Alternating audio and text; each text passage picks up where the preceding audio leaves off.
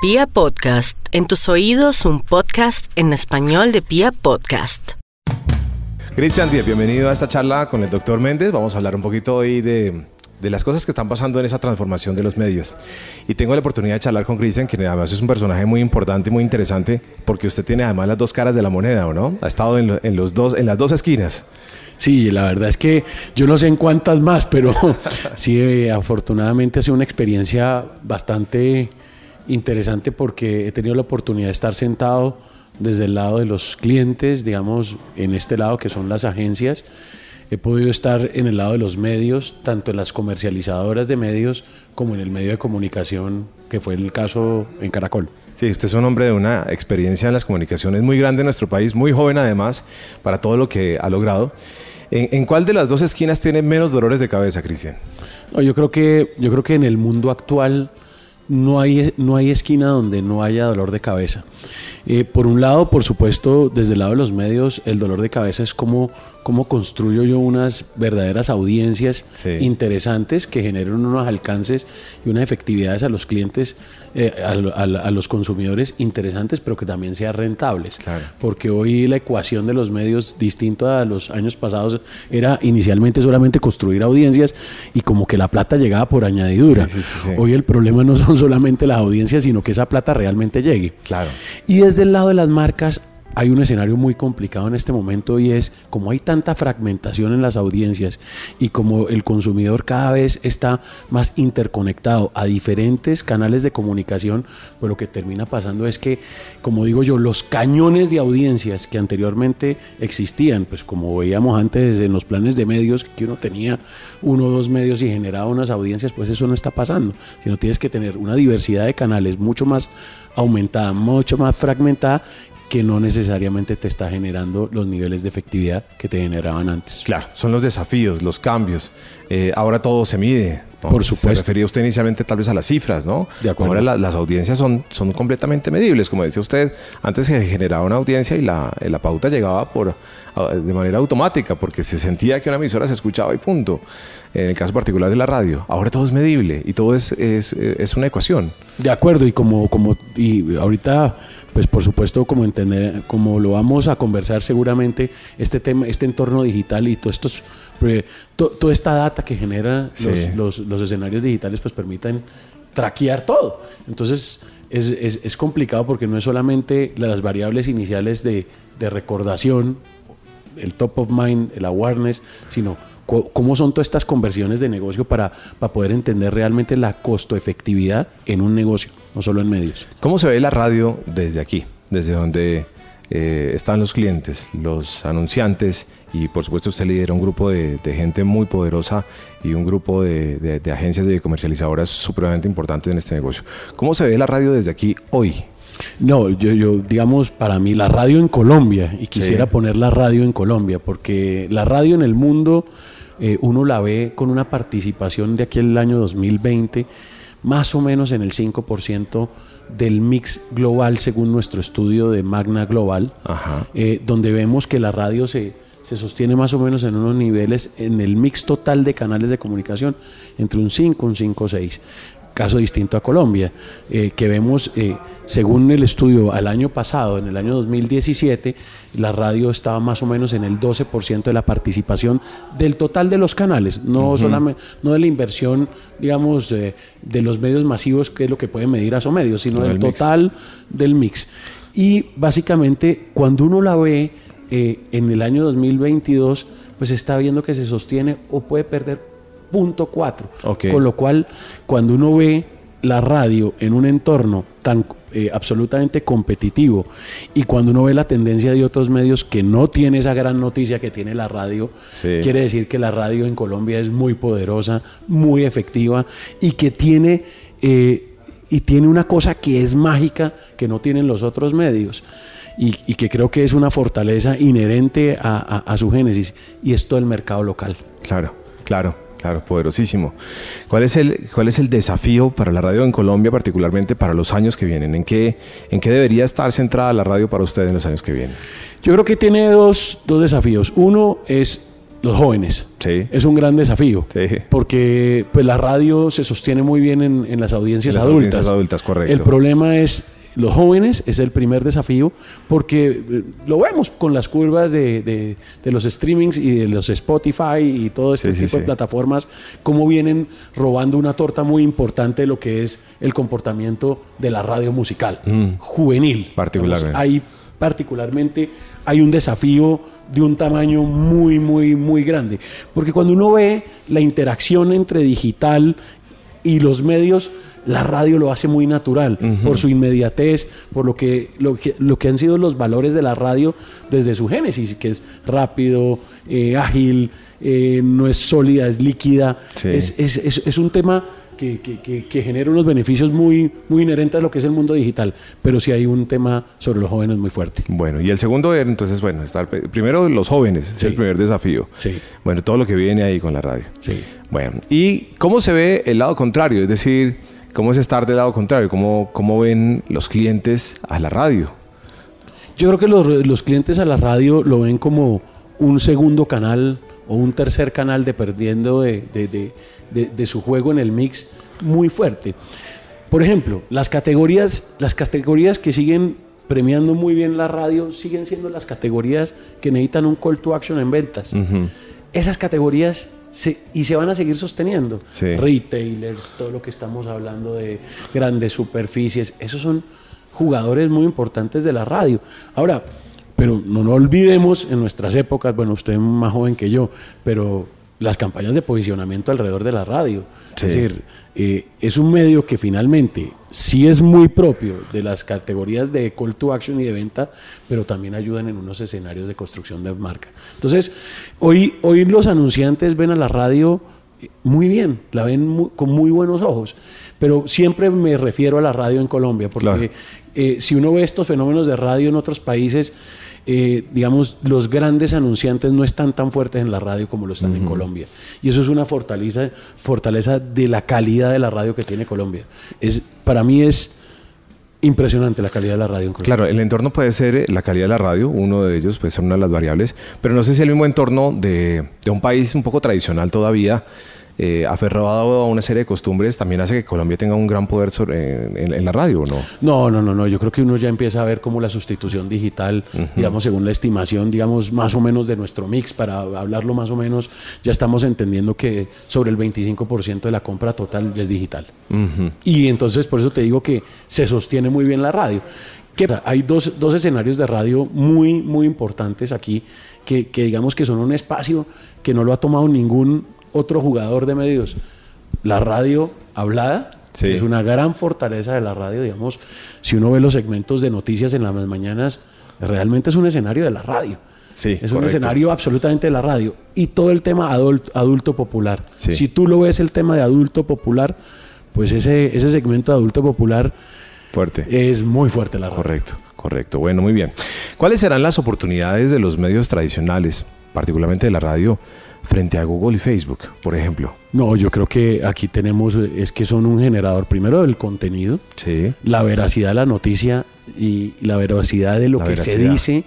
eh, La credibilidad de la radio. credibilidad, eh, el entender que es que aquí se curan los contenidos, Sí. que son contenidos que respaldan casas editoriales serias, que, que respaldan marcas serias, Sí. que respaldan directores de los medios. Eh, eso, eso es un valor que en el tiempo...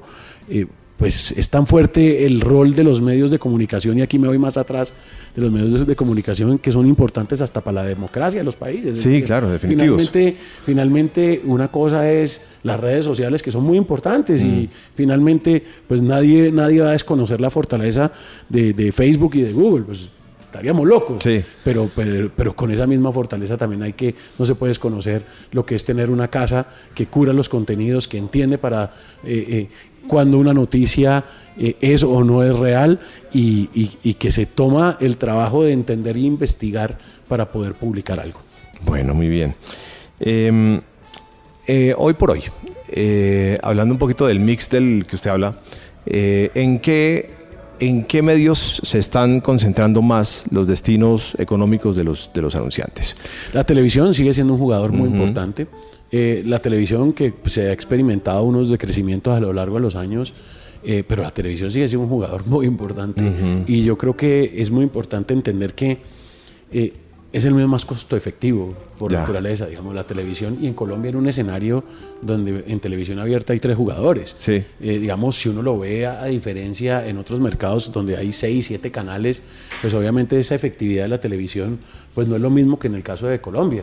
Colombia particularmente pues tiene eh, un escenario de pocas televisiones que tienen muy buenos alcances. Ok, pero entonces sí siguen confiando muchísimo en el caso de la televisión. Claro, sobre todo, digamos, eh, clientes de consumo masivo. Entonces, si estamos hablando de clientes de consumo masivo, así como hablábamos de la radio en, las grandes superficies y en los clientes de comercio y de call to action, aquí los clientes que necesitan un, un muy buen nivel de recordación, pues por supuesto su medio ideal, pues sigue siendo la televisión. No sé si ustedes ya tienen algunos forecasts, algunas eh, prevenciones sobre qué puede pasar en 10 años.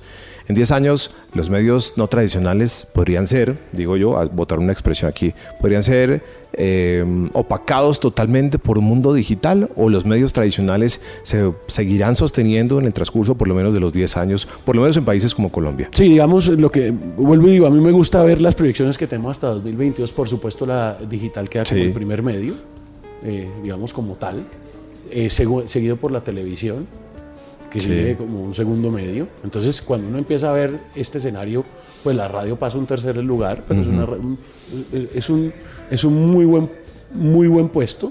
Pero sí, la verdad, lo que se, lo que se come, ese share digital es muy importante. Entonces, realmente sí, hombre, no podemos, lo hemos visto, nosotros mismos en esta conversación, ¿cuántas veces estamos viendo el, celular? Sí, correcto. Eh, eh, es una realidad, realmente el comportamiento, el consumo, el fenómeno del e-commerce, todo lo que viene eh, en, estas plataformas, pues uno, uno, uno sí está muy agarrado desde su celular para ver todo. ¿sí? y, eso, y, eso, y eso pasa. Pero si uno, si uno ve esto con la radio, pues también la radio tiene contenidos muy interesantes que, que se pueden generar a través de estos dispositivos, porque cada dispositivo de estos es una radio. Sí. Triunfarán también aquellos quienes hacen, se dediquen a hacer contenido, más allá de cualquier tipo de medio, sea digital o no tradicional. Los que crean hoy contenido tendrían un papel importante en todo este escenario. Es que finalmente aquí el problema es que ya uno no ve los, eh, eh, los medios son los canales de distribución, pero lo que uno persigue es el contenido. Sí, correcto. Y uno ese contenido lo puede perseguir donde sea. lo, que realmente lo vuelve uno eh, fanático o, a ver, oyente, seguidor, como lo quiere decir. Eh, lo que sea. Eh, fanático, por eso lo digo como una palabra de pronto no la más técnica, pero como fanático es, es el contenido. Y por eso lo más importante en este momento es entender a quién le estamos desarrollando los contenidos y hacer buen contenido. Y ese es realmente hoy el gran reto de, todos los medios. Cuando uno ve los Netflix, pues no, no, no, no lo entendemos que, que finalmente cuando se masifique realmente este tipo de fenómenos de contenido, pues es otro sacudón para los medios que habitualmente no tenían que interactuar o pensar o preocuparse por un jugador como estos, claro. como son estos OTTs, que son muy importantes. Sí, sí, sí. Entonces, el contenido es el rey. El contenido finalmente es lo que hace que una persona esté detrás o que esté pendiente de algo. Finalmente tú puedes tener los contenidos de radio seguidos por radio, seguidos por digital, pero, es el contenido lo que uno percibe. Bueno, hablando de contenidos y hablando de nuevas maneras de comunicar, eh, tengo por aquí unos datos de lo que viene sucediendo con el podcast en los últimos años. El año pasado, por ejemplo, en Estados Unidos, la audiencia de podcast versus 2016 creció 8 millones de usuarios ve uno personajes, por ejemplo en Estados Unidos, obviamente la población eh, es diferente a la de Colombia, pero uno ve personajes que tienen, por ejemplo, en sus audios de podcast 9, 10, 15 millones de descargas, una cosa que eh, en, este mundo global y en esta digitalización pues nos parece impresionante. Lo mismo sucede en lugares como Brasil y por supuesto desde la península ibérica vienen llegando una serie de propuestas muy grandes. Eh, ¿Cómo se está familiarizando usted, que está en este mundo de los medios y de los negocios, de la publicidad, con el tema del podcast? Primero, me- a, mí, a, mí, a mí, yo creo que este fenómeno del podcast acompaña mucho el tema de, de los móviles. Sí. Por supuesto, porque usted descarga su podcast y, y consume su contenido en el momento que quiere. Correcto. Sí, entonces, eh, en mi experiencia en la radio veía cómo programas de, de- de- de- de- en su momento de Caracol Sí. se consumían después a través de podcast, pues porque básicamente eh, era audio on demand o, o- o como uno lo quisiera de- definir qué tanto en el podcast o qué, qué tanto en el audio on demand, pero, pero que, que el consumo de ese, de, ese, de ese contenido no era en el momento exacto de la transmisión en vivo, por si lo queremos decir así, Sí. o el momento donde se hacía, digamos, el programa.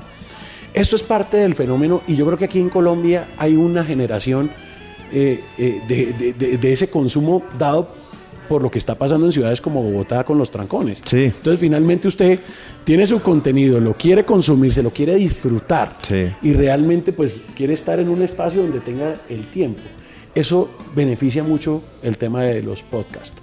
Digamos, creo que eh, va a haber un fenómeno mucho más fuerte. Yo tenía en mi cabeza y, y siempre cuando, cuando miraba este fenómeno pensaba en que inicialmente solamente iba a ser video, porque finalmente el video... Y tuvo mucha fuerza. To- tomó mucha Todo lo que fuerza. era YouTube era una cosa loca Claro, hace dos, tres años. Claro, además. pero, pero fíjese que el tema del, de- de- del audio es un, es un tema que sigue estando muy en el corazón, por ejemplo, de los colombianos Sí. y, que, y que, que es inherente, digamos, también a- a- a- a- al tema de radio, pero que adicionalmente sí es buen contenido, sea en audio o sea en video, va a viajar muy bien. Estamos de acuerdo porque, por ejemplo, en este estudio dice que el 69% de las personas están consumiendo audios de podcast en los movimientos, en los momentos de desplazamiento, que en ciudades como las nuestras, pues obviamente son, eh, pues, con estos con estas dificultades, pues son los momentos en los cuales la gente escoge más que todo escuchar sus audios. La gente los descarga, tal vez en su dispositivo, para que se suba al, al transporte o para que vaya en su carro tranquilamente. Claro, es que fíjese el fenómeno de nosotros los colombianos cuando hablamos de grandes ciudades, hablamos de ciudades de, de un tamaño de población impresionante. Sí. Cuando uno, voy a poner un ejemplo con España, cuando uno habla de ciudades grandes, ha- habla de ciudades de 600 mil habitantes. Una ciudad de 600 mil habitantes en Colombia, estamos hablando que es más o menos Ibagué. Sí, sí. ¿sí? Entonces, entonces, pues estos fenómenos de desplazamientos pues nos están generando un tema de espacios muy interesantes para poder consumir realmente este tipo de contenidos. Pero yo creo que esto tiene un valor agregado.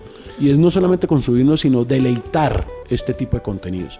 Y, y- y eso genera eh, una sensación muy distinta a la que cuando uno oye un, un medio tradicional, por decirlo así, que de pronto es parte de su hábito normal. O a un ritmo distinto, A un tal ritmo vez. distinto. Aquí es con mucha más pausa y eso permite que, que- que el nivel de concentración hacia el consumo de esos medios sea mayor. O sea, el de- detalle. de ese contenido, Claro, el detalle puntual de ese contenido puede ser mucho más particular, tal Así vez. es. Y la gente lo escoge porque le gusta, en definitiva. Bueno, lo hemos visto en los casos de la BBC. Sí, Esos claro. podcasts, pues Sí. yo creo que usted me puede contar un poco más de eso. Claro. Ahí sería yo el Tremendo. entrevistador. Bueno, venga. Eh, en portada ahora de este mix que tiene usted de, todos estos medios que usted maneja, ¿ya se está incluyendo el podcast? Eh, ¿O ya los clientes están hablando del tema? ¿O apenas nos estamos familiarizando un poco con el tema del podcast? Yo, yo, creo que, yo creo que ya estamos, digamos, siempre son discusiones que llegan con un poquito más de delay en el resto del mundo, pero por supuesto que sí.